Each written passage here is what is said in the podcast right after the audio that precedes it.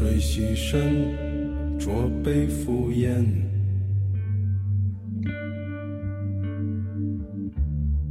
欲辨妄言，妄言欲辨。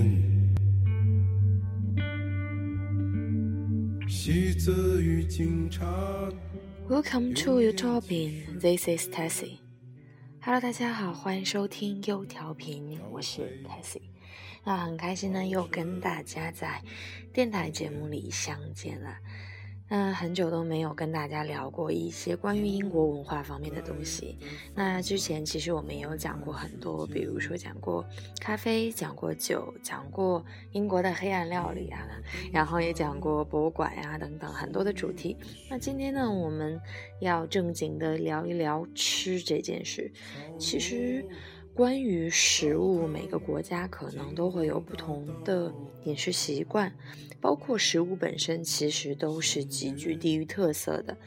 嗯，那其实，在很多时候啊，食物都是已经远超于它本身的意义了，更多的时候呢，是一种文化。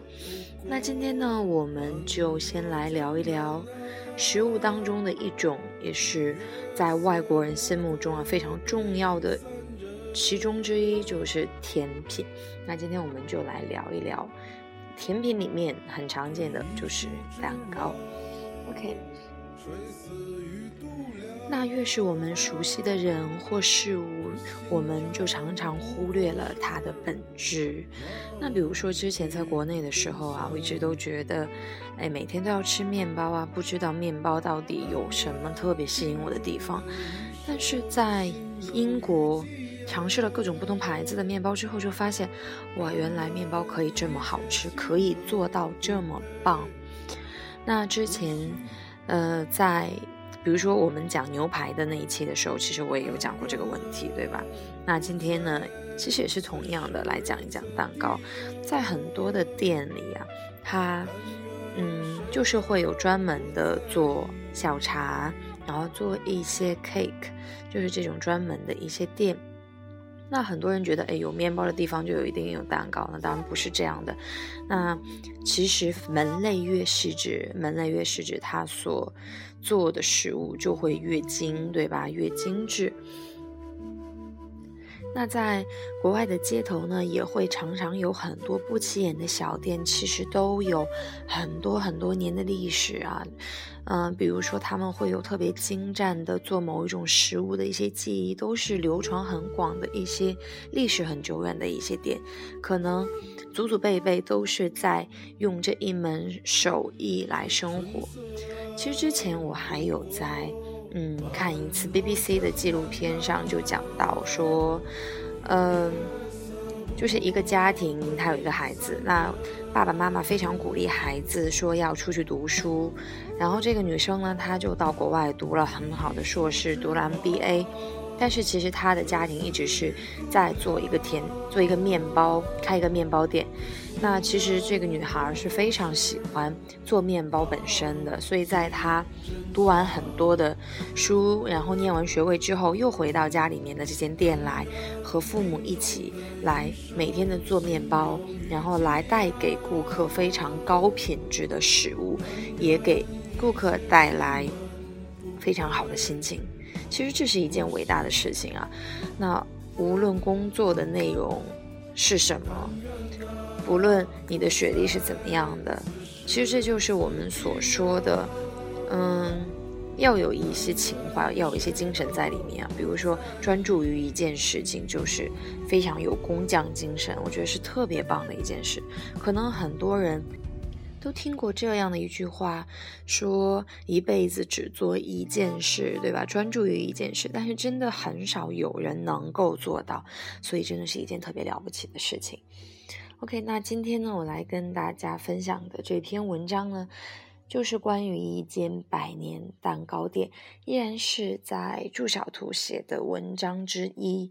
那我拿出来跟大家分享，其实也是不仅是有一些故事在里面，也能让大家感受到一些在英国的关于食物的一些文化。那这篇文章的名字呢，就叫做《百年蛋糕店》。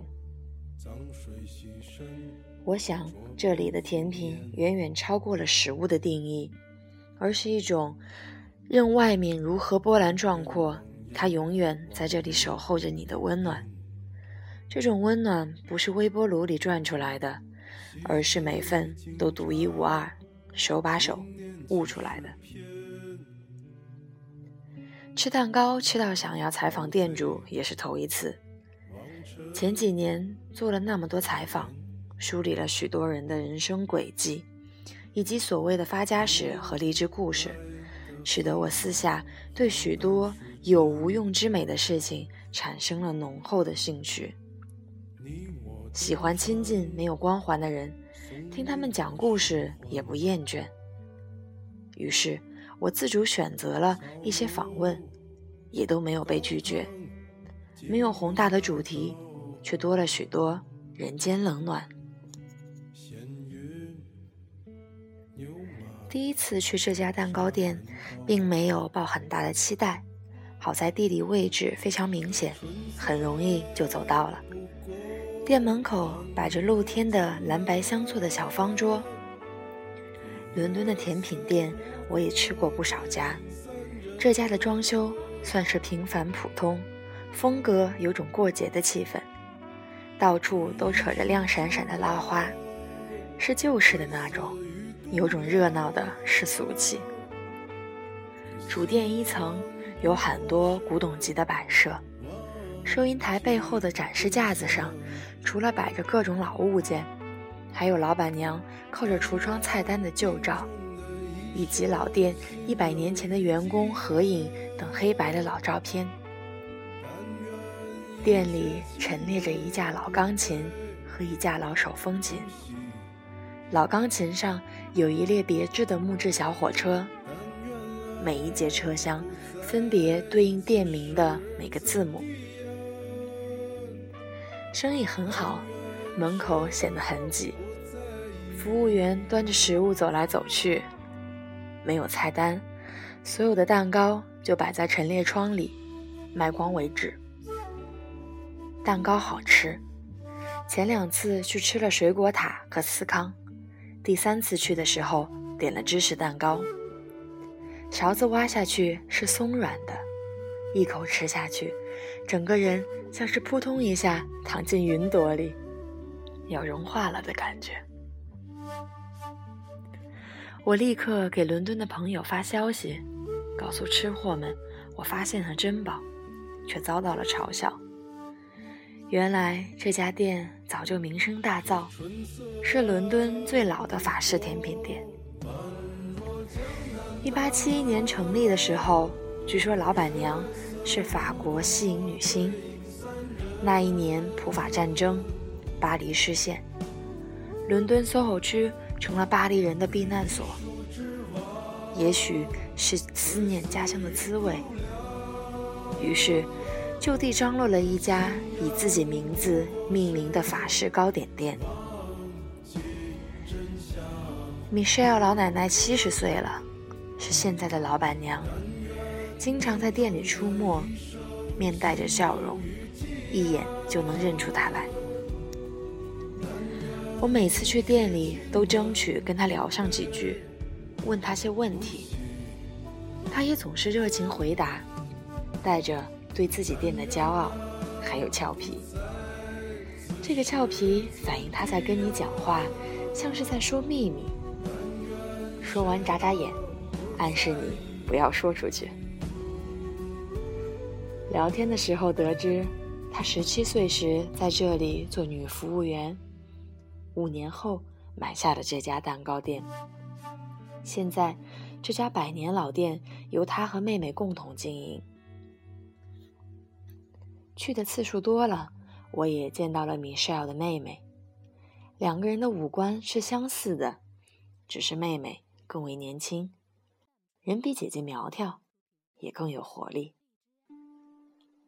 看上去漫不经心的小店，二楼却有挂艺术品和挂画的传统，经常更换，像一个小型的展览。原来，这些都是妹妹在做的事情。英国食物出名的就是鱼和薯条。既然是最古老的甜品店，故事和传奇必然少不了。不管是普通人还是名人，Michelle 是一样的招待。倒是店员有时候会悄悄跟他说起，那边又来了谁。有时候通过看其他客人的反应，有人捂着嘴，有人去要签名，也能猜出店里来了大人物。有天下午我很累，患着感冒去喝茶。给米少点餐的时候，喉咙说不出话来。有个客人问我要不要润喉糖，我吃了一颗，特别滋润。紧接着，几个女孩就进来请他签名了。虽然我不知道他是谁，却觉得这样的经历也只有在这里发生了。临走前，他又给我留了一颗润喉糖。这家蛋糕店临近中央圣马丁老校区，很多设计师成名前都是这里的常客，成名后也会来吃蛋糕。最出名的就是麦昆了，他生前是这里的常客，并且是妹妹的好朋友。年轻的时候，他俩都喜欢在 SOHO 泡吧。麦昆成名前送了许多手工制作的衣服给他，有一件妹妹挂在厨房里，店员看到衣服上有破洞，就拿去当抹布擦桌子了。妹妹为了纪念麦昆，举办了展览，来展览的都问妹妹手上有哪些早期的衣服，毕竟是麦昆亲手缝制的，实在珍贵。小店里艺术氛围满得要溢出来。过去也曾帮圣马丁的学生卖过作品，将画作卖到世界各地。这里对艺术家、设计师、学习艺术或者热爱艺术的人们有着强大的吸引力。店里每天做的两百多块蛋糕，全部都会卖光。价格并没有比其他商店贵多少。客人说，每一便士都花得值得。烘焙师傅仍旧是法国人，烘焙配方历史悠久。他们在奶油里加了点酒精，使得奶油爽口不腻。为了迎合现代人的口味，还加了各种水果。不论是想吃块蛋糕果腹，还是想静静享受甜品给心情带来的改变，这里从来不让爱甜品的人失望。我想，这里的甜品远远超过了食物的定义，而是一种任外面如何波澜壮阔，它永远在这里守候着你的温暖。这种温暖，不是微波炉里转出来的。而是每份都独一无二，手把手悟出来的。一家百年老店是几代人的回忆，爷爷带着孙子来，女儿长大也会带着自己的家庭来。走进他，仿佛走进了一场黑白电影，是一部属于家庭的影片。米歇尔说。现在对他来说最重要的就是家庭。周末，下一代也会到店里帮忙，蛋糕店也成为了家庭的纽带。时代变迁，越来越多的商铺有着奢侈的橱窗和包装，但这家百年老店既不会变得精致，也不会改变口味，仍旧没有菜单，不能刷卡。甚至买单的时候，常常不记得客人点过什么，只能靠客人诚实付款。可是大家爱的，就是这里的浓浓情谊。其实，在英国有很多店都是这样，他们没有与时俱进，没有非常先进的付款技术，甚至是不能刷卡。很多二手书店、二手 CD 店都是这样。只是有一个店员在打点着店里的一切。其实更多的就像是这篇文章里所说，是浓浓的情谊。他们没有菜单，好像从来就没有问过客人说你想要什么，而只是一直提供固定的一些口味的蛋糕。就像是很多书店里存放着很多店主珍爱的书籍，从来不关心现在年轻人喜欢什么样的主题，喜欢什么样的书。可能只是过了很久，会有人专门来寻找某一本，而当这个时候，店主也会知道，此时的买客也正是这本书可以托付的人。在英国的很多时间里，在街上闲逛，我都喜欢去这种小店。很多时候，他们会是一家书店、一家唱片店，有时候也会是一家小小的首饰店、饰品店，或者是卖一些美术用品、卖一些画笔和颜料的店。一座城市的灵魂，常常来源于此，来源于这些不起眼的小店，来源于这些藏着的百年的文化和人们浓浓的情谊。今天我们的背景音乐呢，名字叫做《空港曲》。OK，那这就是我们今天的内容啦。希望大家都能够有时间，去认真的读一本书，品一块蛋糕，认真的走进街头那家不起眼的小店，也许这里就有你想要的一切。